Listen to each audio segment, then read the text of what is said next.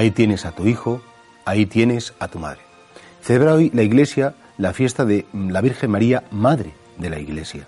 ¿Por qué? Porque Jesucristo, antes de entregar el Espíritu, Él quiere que la redención, la salvación quede perfeccionada, quede completada con la presencia de María en la Iglesia como Madre de todos los creyentes. En este caso, San Juan es un icono, es un signo, nos representa a todos. Y del mismo modo que dice, mujer, cuida de Él, como me has cuidado a mí.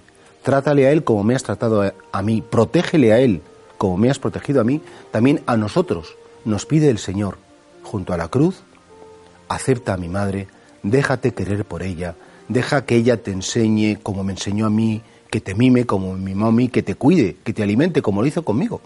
Y, y es que la presencia de María en la vida del creyente y la presencia de María en la vida de la Iglesia no es un adornito, no es una opción. Hay gente que dice, no, yo tengo poca devoción a la Virgen pues pídela. ¿Por qué? Porque Jesucristo no es que tuviera devoción, tenía adoración por su madre.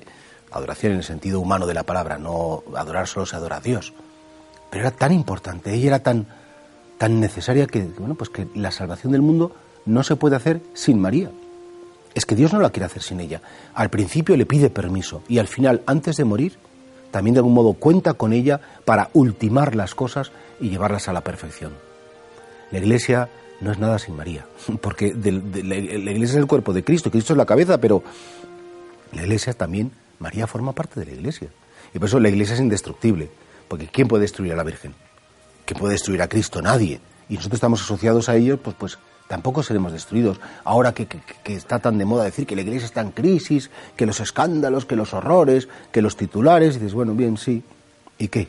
Hay una promesa de Cristo que es la indefectibilidad el poder del infierno nunca la derrotará. ¿Por qué? Porque el infierno no puede derrotar a Cristo, porque el infierno no puede derrotar a María y porque el Señor nos ha dejado a cada uno de nosotros una madre que es María para que haga con nosotros pues lo que hizo con él. Y María es fiel. María cumple sus promesas. María lo que le pide el Señor lo hace y lo hace muy bien.